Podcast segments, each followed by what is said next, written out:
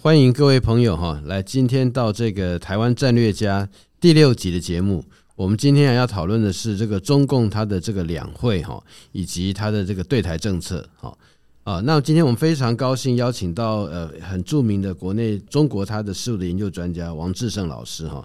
呃，他是中央警察大学国境警察学系的助理教授。那各位朋友有的时候也会在电视上面看到这王志胜在。电视上面有给我们非常精彩的一些评论哈。那现在在这边呃，我想呃，王志成老师就是有关于这个两会刚结束哈，在三月两会刚结束，然后当然在台湾来讲，他基本上我们会去看两会里面对台政策。但是感觉好像在一开始，很多的那个结论是认为说，在这次两会里面，有关对台的部分好像不是重点嘛，是不是？要不要跟我们讲一下？好，OK，谢谢执行长，也谢谢各位听众朋友哦。没有错，就是说，事实上，就从执行长所提到的啦，其实中共的两会虽然从台湾的角度哦，长期以来我们还是关心对台，可是我相信执行长也很清楚，那事实上。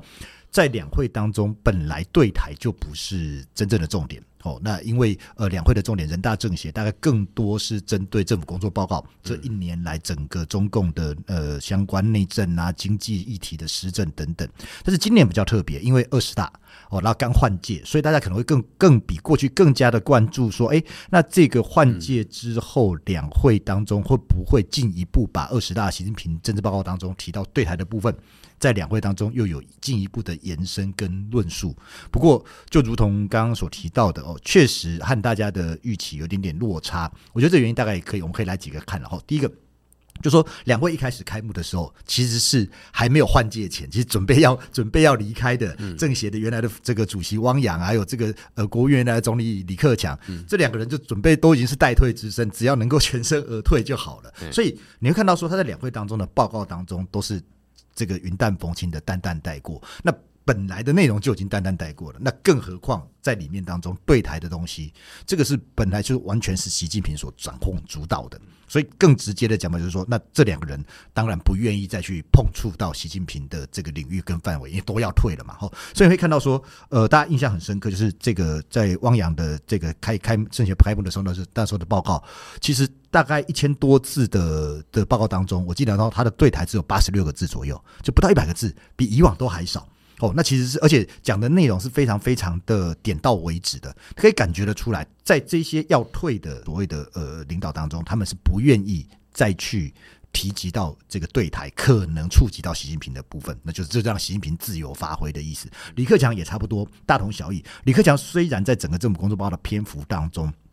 差不多占了大概呃一样，大概占两百字左右，是跟过去的篇幅是差不多的。可是内容也是把二十大政治报告内容等于整个再转述一遍哦，这重点的摘录等等，没有过多进一步的诠释，所以可以看得出来。嗯，和大家的预期有点落差。可是这并不代表说，如果从政治论述来看的话，两会当中就没有对台政策的重点。我觉得两个部分是可以关注的。第一个是在两会之前都有一个会前的记者会，当时会前记者会的时候，两会的这个新闻发言人他就被问到对台的时候，他就特别提到这对台的重点叫做“两反四要”哦，反台独、反境外势力，然后要和平、要发展、要交流、要合作哦，很符合。新任的国台办主任宋涛从这个一月份开始一系列做到现在为止相关的作为哦，也很符合习近平去年二十大政治报告当中相关内容。那反而觉得那个两反四要啊的的精准度，恐怕比李克强、比汪洋的这个政治报告来讲更更更为重要。这是一个部分。如果从正式论述来看的话哦，那。第二个就是说，事实上，在习近平三月十号、十一号在当选第三任的这个国家主席之后，他在人大的闭幕上面，他也做了讲话。这个讲话当中，他当然。当中也提到了对台政策，那对台政策当然还是一样以二十大政治报告为轴心。可是有里面有一段话，我觉得是比较特别的哦。这当然就什么九二共识、一中原则，这就都不提了。中华民族伟大复兴等等，他才有一段要实现祖国完全统一的目标。嗯，这个说法我过去是比较少见的，因为你说完全统一的目标，这个说法感觉上就是你会觉得习近平是他把对台统一。现在是 ing，所以要完全统一，那个那个那个做法是要去推动的。那这个说法其实，呃，把这些东西都抽离开之后，你光看这个东西，就会觉得说，哦，你会感觉到说，他确实还是积极的在想尽办法、想方设法把台湾拉到统一的道路上面。那王沪宁在当选政协主席之后，他也讲了类似的话，但他讲的更直接，他讲的是要掌握实现祖国完全统一的这个战略主动。那换言之，这个就是我们符合我们之前呃大家所想象，说王沪宁担任政协主席，担任对台工作小组的第二把手，然后又被视为是三代国师，然后又传出说他要对一国两制台湾方案进行新的理论改造等等之类的。那如果你要展这个掌握主球祖国完全统一的战略主动的时候，那什么叫做掌握战略主动？你是不是要进一步有一些一些相关的行动方案哦，相关的这个所谓的战略纲领哦，做这个规划等等？那看起来王沪宁的讲话当中，我觉得透露出一点这样端倪跟方向。哦，那所以整个来看哦，大家虽然觉得这次两会当中，如果你只是从这些呃对方的这些政治人物的这个言论谈话来看的时候，我们会觉得说，哎，看起来今年，呃，北京的对台政策看起来是走向比较趋缓哦，因为这个不像去年有以前的，就是动不动就喊打喊杀。虽然讲两反，但是他那个四要要和平、要发展、要交流和要合作，那个把它放得更大，所以大家都认为说，哎，今年的中共的对台政策看起来是趋缓。走向交流，以这种东西来演来演示一种和平的假象哦，来营造一种统战的和友和的氛围。那我觉得，我当然很多人认为，那这是因为他因应二零二四的台湾总统大选，他不愿意在这时候堆高更多的激烈的对抗跟冲突。哦，这是一个部分。可是我还是要讲啦，就说如果我们纯粹看言论的话，两会确实看起来，今年的两会看起来确实掌握不到它核心的重点。哦，那但是两会当中还有几个东西去看对台的部分，一个就是人事的安排，一个是组织的部分。人事的安排，我觉得这个部分是很值得玩味的。我们就先从一个人来讲，就宋涛，很警长也很清楚，宋涛。当时接任国台办主任的时候，就已经跌破，至少跌破我们很多 我们这些人的眼镜，说，诶，他已经是一个代退之身，然后接任国台办主任，然后重点是他在二十大当中既不是中央委员，也不是中央候补委员，他根本就没有这个正式的党职。那这样的情况，大家就会觉得说，诶，你宋涛这样子位置接国台办，那他是不是要给他一个相对应的身份？比照当时在处理港澳模式的夏宝龙，所以那时候很多人认为说啊，他是不是在两会的时候要接任政协副主席？结果也没有哦。那不要忘了，现在的国台办主任宋涛，他在党职上面他是没有正式党职的。那三个副主任，基本上我印象中连候补中央委员都不是。换言之，国台办这个单位的人事构成。如果相较于其他的部委，你好歹正部级一定有一个中央委员，甚至有些大部甚至有两个，那至少还有一个候补中央委员。国台办等于，如果你在这个整个的人事的结构，上对你完完全全，人家你凭什么来跟我讲？因为一大个领证嘛，你中不是中央委员，你不是你你凭什么来跟我讲话？你凭什么来跟我互动？这被降级了，被边缘化了。可是真的是这样子吗？其实我们不得而知，但是确实可以看得到。宋涛这个没有接任政协副主席这件事情，我相信会对于国台办未来在整个中共的呃对台系统的角色哦地位上面，我觉得绝对有影响的。因为我们都知道对台不会只有国台办嘛，你还有统战部啦、国安部啦，然后等等一系列各个不同的部委。那你本来国台办就被就相对而言就是弱势的，那现在看起来会不会更弱势？这是一个问号哦。那这边我的话。呃，又又提到另外一个一个状况，就是说，呃，组织的部分的话，还有一个状况就是，呃，在今年这个党与机构改革当中，有把国务院的港澳办改到了党了，后就党了党的这个港澳办，而不是国务院港澳办的。那我们都知道，国台办本来就是其实是中台办，那所以也会这块来看，是不是其实不管是台办也好，不管是港澳办也好，未来是不是就是由党直接一条边的去领导？而要拖出国务院的系统，那如果是这样子的话，或许可以进一步解释说，诶，其实宋涛也好，或者是未来港澳台的系统也好，其实可能都是由党务系统直接指挥，由习近平这边的人直接指挥。那如果是这样子，那又不太一样，那代表说习就回到刚刚讲的实现祖国完全统一这件事情，他是亲自要操盘，亲自要操刀。那如果是这个情况的话，那可能未来这个对台的呃功能跟角色，又可能又有所不同。那王志胜老师有跟我们讲，叫他怎么去分析这个这次两会里面，呃，包括说这个习近平他自己本人政策，然后国台办特别是组织人事上面的一些变动哈。那那个我觉得其实有两点可以来进一步讨论哈。但是我们先讲第二点哈，就是有关于组织和人事这上面，就是说国台办它现在的这个感觉是跟过相对过去来讲是降级，是没有错。那降级了以后，那对台湾。在过去不管统战部、国防部等等，国台办实际上以前就是一个弱势部会，对对对。那现在基本上更没有任何能够去协调其他部会的方式。是。那现在这更。更有特色就是说，国务院的部门的的位阶被下降到很低。嗯，那他在国务院的这个系统里面，肯定要去协调政策，他是不具备能力的嘛？没有错。哎，那那个如果说在这样的状况的话，是不是就表示说，呃，整个它的那个呃作用变成在呃对台工作小组啊，它不仅是制定政策，还是还它还要进行协调。哦，那过去由国台办去解决事情的这种状况，大家就看不到了。其实我觉得从这边可以合理推测了，以后台商或者台在中国那边所遇到的什么事情，国台办没有办法帮你做什么事，对，海协会也不可能帮你做什么事，所以真的就 you're on your own。或者说你要那个拜托直接去跑到那个党那个地方，要 kiss their ass，对，哦，就是这个样子，哦，所以我觉得这里面对于那台湾实际上台商或者是台生在中国这边，以及特别是两岸实际上人民之间的往来啊，所出现造成的状况哈，这个是大家必须要去了解的，嗯，因为到时候我们面对的已过去已经是弱势国台办，那起码他也帮忙传传话，可是现在是连搞不好连那个要去。敲人家的门，人家都不一定想要去理你。对，对的这种状况，嗯，哦，那我觉得这对那个所谓的，那这刚好跟他所谓的两岸交流哈，要大交流，那这中间根本就是背道而驰嘛，那怎么可能？你连在中国那边那个台生台商那个台民好了，对，他所遇到的问题都没办法去处理，哦，那你也不赋予他足够的这个能力和他的足够的位阶，能够协助帮忙去这个协调。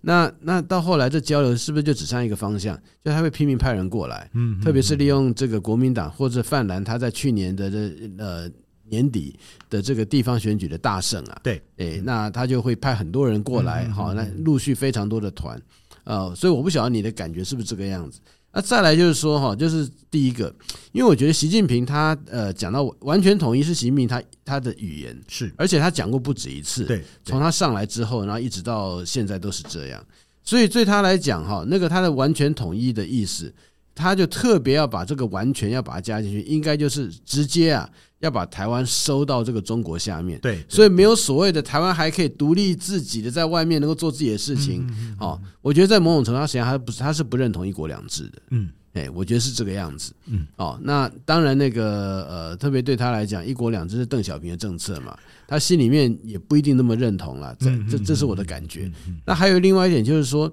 因为有关于今年呐。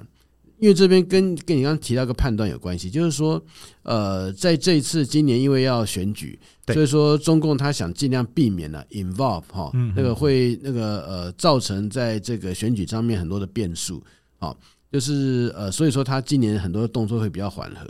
但是，例如说他在这一次的这个嗯蔡总统呃出访之后回来哦，他的那个军演的这个强度，那我是觉得说。大家不要以为，因为去年呐、啊，呃，它有封锁，今年没有；去年有飞弹，今年没有，就表示它强度在降低。因为我们实际上看到的是，它这次的飞机出来，过去去年的时候飞机出来没有挂弹呢，对，今年是挂弹的，嗯，好，然后航母都开出来了，嗯，好，那那个违台海中线的这个违反，特别是创历史新高嘛，对，所以这些也不能讲说它是有在这个放软，嗯而是只是说它是演练不同的这个剧本，对对，这样子。那如果这样的话，那那个所谓今年会缓和的这个预期，不是和他现在执意作为不是有些差异吗？那这怎么解释？两个问题了。好，呃，我就从后面这个问题先来跟这个大家来做回报，就是说缓和，我刚才讲到说缓和是一个现象。哦，但是我我刚刚您提到说它缓和是，我当时思考的是二零二四的选举，但是并不是，它跟过去不一样了哦。过去还会讲说啊，那个放缓啊，感觉上那个两岸和平这样，是不是就不会不会引起说，哎，台湾民众对于所谓抗中保台的这种气氛，然后自然而然在投票的时候就不会有这种所谓呃要反抗或者要对抗中国的这种反对投票。我觉得北京现在想的不是这样子，嗯，好，北京想的更多的是交流统战。营造出说，其实我是爱好和平的。哦，其实我是 peacemaker 哦，你们台湾才是麻烦制造者。那我是 peacemaker，所以你看啊，你要交流，马英九要来就可以来啊。那个呃，这个宗呃，这个这个宗庙要去也可以去啊，各式各样的交流，刚刚执行长提到都应该要恢复要进行啊。甚至他那天还还公开指责说，是我们没有禁止团客，是你台湾不开放这个陆客来台等等之类的哦。这真的本末倒置。可是他营造出那样子的和平的假象，其实延续的是什么？延续的就是去年年底一一二六。他们尝尝到的甜头，我觉得那个尝到甜头是国共之间有一个逐步的概念，就是哎，裴洛西访台之后的军演让。不少的台湾人民真的有那种所谓吓到了，对票投民进党，两岸变战场的那样，那他把这个东西做更扩大的延伸，就是哎，你看哦，北京是爱好和平的，那所以我一大一大系列的这种交流，其实为了一个统战的粉饰的演目的为主，这个跟过去我觉得他的思维是不一样的。那所以这个东西他会拼命做，一直做，努力做。嗯，可是就如同刚刚执行长所提到的。那他今天说，那为什么票投民进党两岸变战场？就是刚，哎，你看啊，民进党就是不支持九二共识，不支持一中原则，就是以以美谋独，就是美台勾结，所以你跑去跟麦卡锡见面，你迫害了两岸和平，所以我才要有所军演。他把那个氛围搞成转过来变成这样子，然后你我们也看到了，近期确实国内有相关的一些一些媒体也好，或是一些就往这个方向去带，就是蔡英文破坏两岸和平，所以北京是被迫的。要去寻经援，北平北京要被迫的在武力上面去去拉高等等之类的，那那那种氛围，其实它就是延续去年，我觉得就是去年年中之后的做法，所以两者之间并不冲突。所以我们讲缓和，其实它后面，其实我我个人认为，它食髓知味的是，呃，已经知道这样子的方法可能有助于他在台湾引起一种恐战、疑战、疑美的这样子这的严的这样子的一个氛围，对二零二四的总统大选是有。这个他所期待的效果存在的，嗯，哦，所以呃，包括您刚刚所提到，就说国台办的角色，这个我也可以再补充一下，没有错，我我完全赞成。国台办角度来讲，就交流嘛，什么叫交流啊？就是宋涛出来，什么人都可以见嘛。所以看他上上到这个这个从夏立言一路见见见见，从马英九里长，对，从从从从总统见到里长，全部都可以见。为什么？啊，他的功能就剩这个啦。嗯，对，剩下的我觉得政策的协调。国国台办没有办法，嗯，那就在各部委，所以确实您提到的，就是台湾台湾人在大陆。未来如果有问题有碰壁的时候，恐怕国台办是更无能为力的。嗯，你可能就要回到各个部委去。问题是各部委愿不愿意协调协助你？对啊，对啊，愿不愿意像国台办这样子？这样这这其实就是你会发现，就是台湾人未来在中国会越来越边缘化，也是这样的情况会出现哦。那所以他这他所谓剩下交流的功能，与其说交流，不如说剩下就是会客的功能哦。所以宋涛真的是你看从总从前总统一路见到里长的情况，大概会是这样的情况哦。那呃，您刚刚的。第二个部分的话，呃，组织的部分，呃，我我基本上完全赞成，然后就说基本上，呃，这个国台办的国台办的状况是那个样子哦。那但是在呃这个所谓的这个中国的整个的政策上面，呃，我人事上面，哦，呃，到底我我觉得看的不是宋涛，哦，就是您刚刚说的没有错，他可能更多是回到对台小组。对，然后再往下走，我觉得比较特别的是，我们可以关注一下习近平今年以来，他其实，在你看国务院的整个整个系统尘埃落定之后，他用了大量的福建帮的人，嗯，我觉得这是比较比较值得关注的地方。你比如说军委军方的部分就知道，我们包括何卫东，包括李尚福，这些都跟东部军区都跟过去福建有关系的，嗯。哼，哦，然后你更不用讲，我觉得比较特别的两个人，譬如说像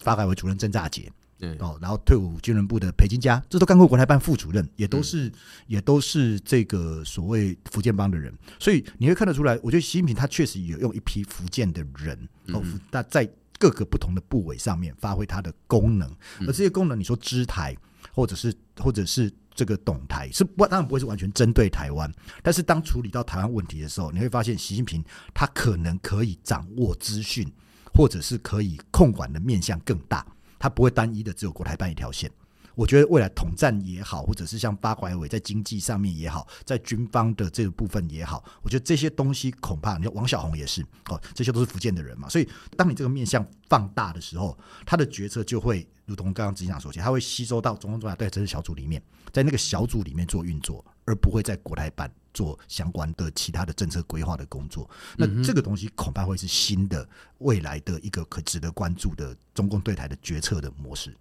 嗯哼。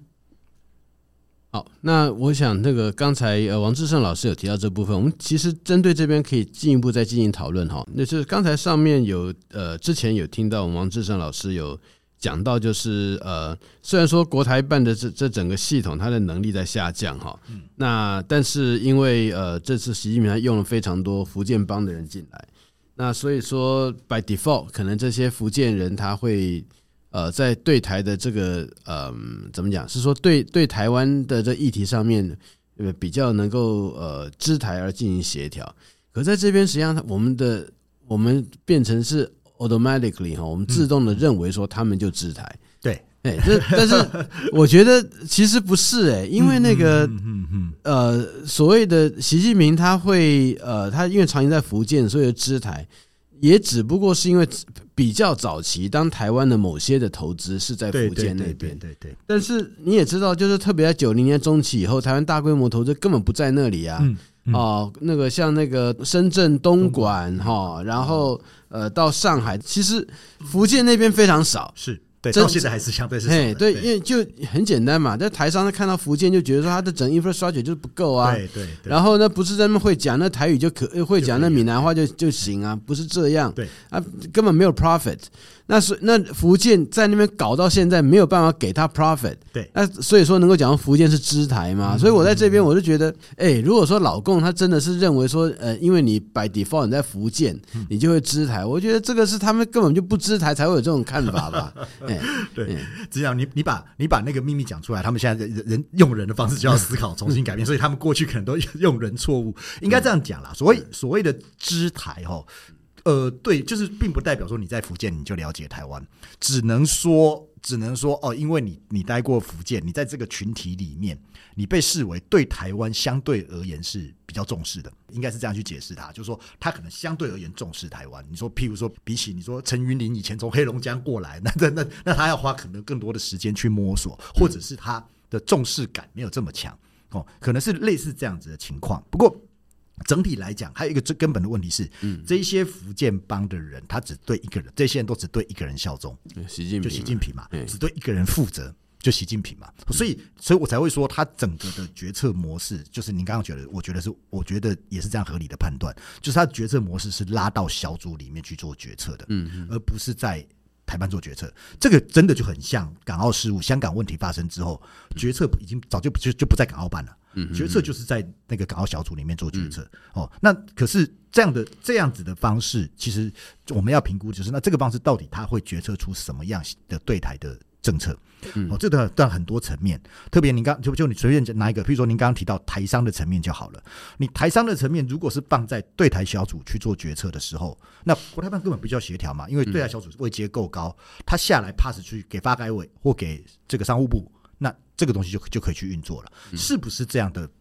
新的运作模式哦？而不是国台办在那边整天横向协调，过去就横向协调不了，现在更更困难了。那到所以说这样的决策模式到底是往哪一种方向去发展？我觉得那个是那个是可以可以被关注的哦，但大概会是这个样子的一个。一个趋势啊，是我个人比较大胆的判断。哦，OK，OK，好，谢谢哈。那其实还有另外一个，就是更早之前呃有提到有关于对台的政策嘛，哈，就是呃那个的确啦，就是说你讲那个中共他们想要去营造，就是民进党他就会带来战争，对，所以说呃他会特别他都会借。那个借故借端啊，找一些作为，然后进行大规模的军事的高强度的这个演练，是来恐吓台湾人民嘛？好，那另外一方面，他也是积极在这个呃，就是哎，台湾你赶快，台湾人你赶快过来啊，我愿意跟你交流啊。对对对。那我觉得这次这个马英九呃前总统他到呃中国那边去啊，哈，我觉得应该就是像这样的一个例证，因为中国他想要去对台湾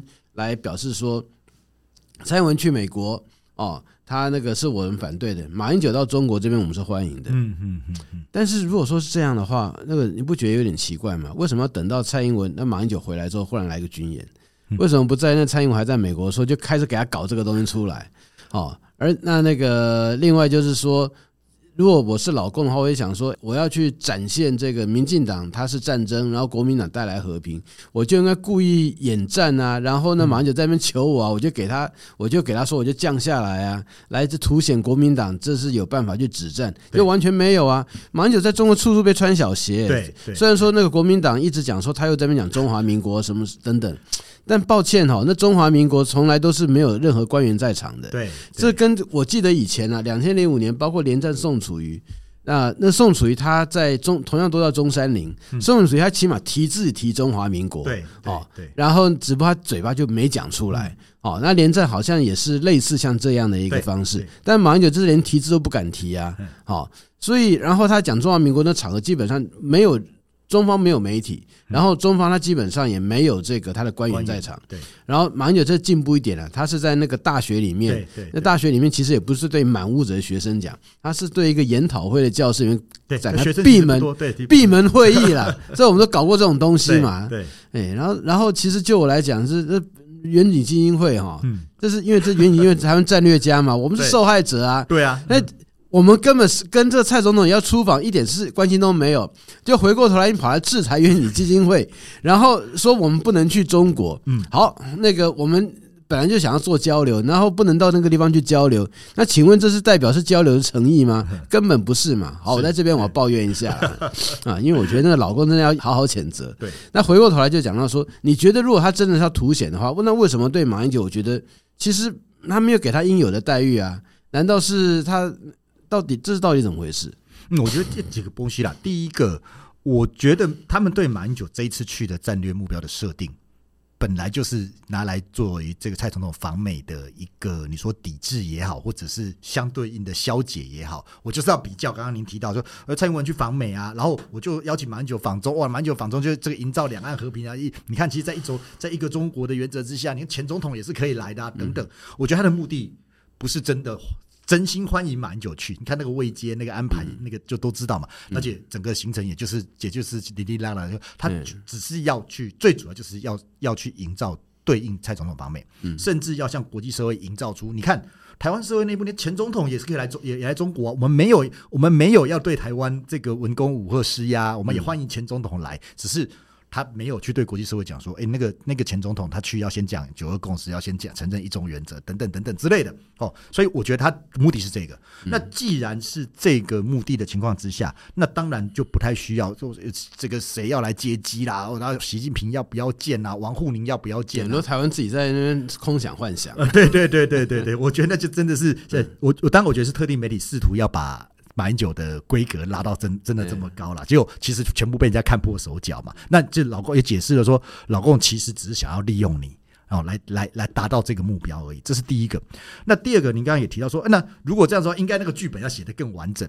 就是。就是在在建的这个同时，然后就应该要要要要让这个马英九来在中国有一些发声讲话，然后北京去做一些都都一些一些呃这个缓和的动作，来营造说哦，你看马英九可以维持两岸和平，那蔡英文不行这样的做法。我我觉得当然这是一个一个很好的想定，但是这个呃，你说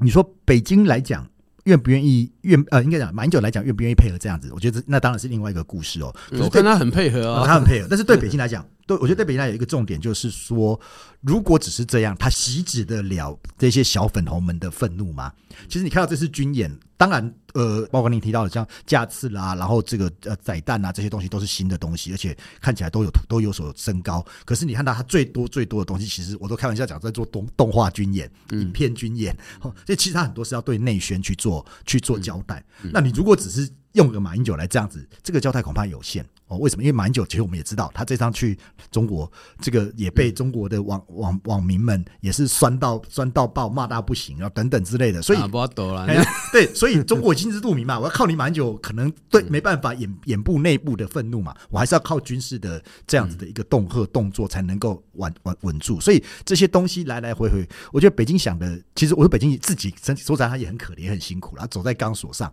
一方面他要看网民的动态，二方面他要看美国的。的压力有国际的社会的压力，三方面他还要想办法这个 这个让让这扶不起来的国民党在这里面能够发挥一些作用。所以在这样这种东西当中，我觉得他也也也蛮为他感到困难跟可怜的。对，诶，说到这边，你觉得就是国民党持续的那个败选啊，你觉得老共他的反应会是怎样？就是国民党里面有人就讲说，这个国民党如果没选上，台湾就要战争了。你你你同意这种说法吗？完全不同意啊！老共早就已经放弃国民党了，老共早就已经知道选举是一时的。哦，那最重要统一是操之在他自己手上。嗯嗯哦，国民党能够当选最好，不能当选，他还是有其他的办法，操之在自己手上的能力，想办法让台湾走走向。习近平的所谓的完全统一，那些方法不见得是武力，他有我们已经看到各式各样强制性的统一的方法，他还是会持续的出笼。是呀，所以说哈，其实在这边我们看到这次的那个中共他们在两会啊，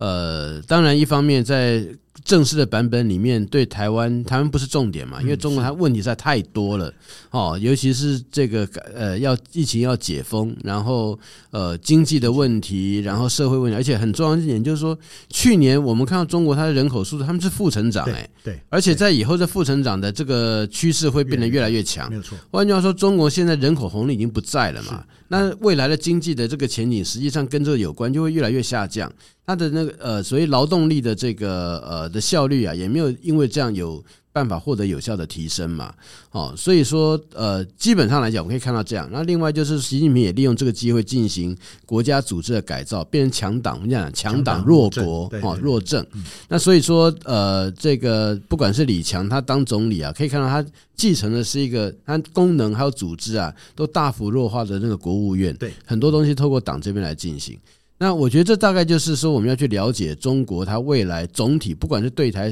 对其他地方所有政策，可能要去了解的这个原型。好，那最后就是非常感谢啊，就是呃我们呃王志胜老师，因为特别也是跟我们提到有关于这个，我我觉得今天最重要一点就国台办啊，已经现在弱到不知道变什么东西哈。然后真的是我们在中国那边的台商或者是台生，我是觉得说。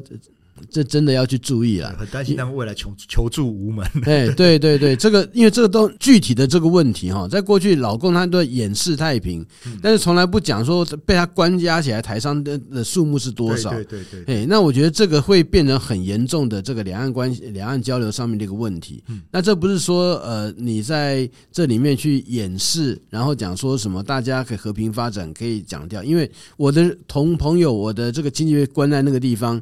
那个。都没有办法知道他的下落，那你说这大家感觉会是如何？是没有错。好，那今天非常感谢王志胜老师，那我们的这一集就到这个地方，我们下次再有机会再见，谢谢各位。